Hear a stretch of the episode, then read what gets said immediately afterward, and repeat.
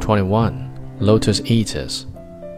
On the tenth day after leaving Troy, Odysseus and his men came into an island where the people only took lotus fruit and flowers as their food.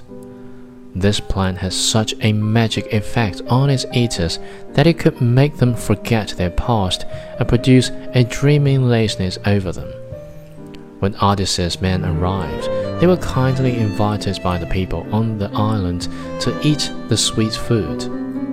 Its magic power began to work on them immediately.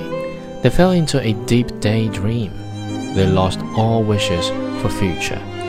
To them, the sea and ship appeared dull and hateful, and they were not eager to see wife, child, and kingdom. When he saw no trace of his men coming back, Odysseus became suspicious. He set out with some well armed men to find out the truth. It did not take him long to find out the magic effect of the food. Not allowing his followers to touch the plant, he ordered them to drag their lazy friends back to their ship. Then he had them tied to the benches until they slept off the harmful effect of the lotus. Without hesitation, they set sail, leaving the dreaming lotus eaters behind.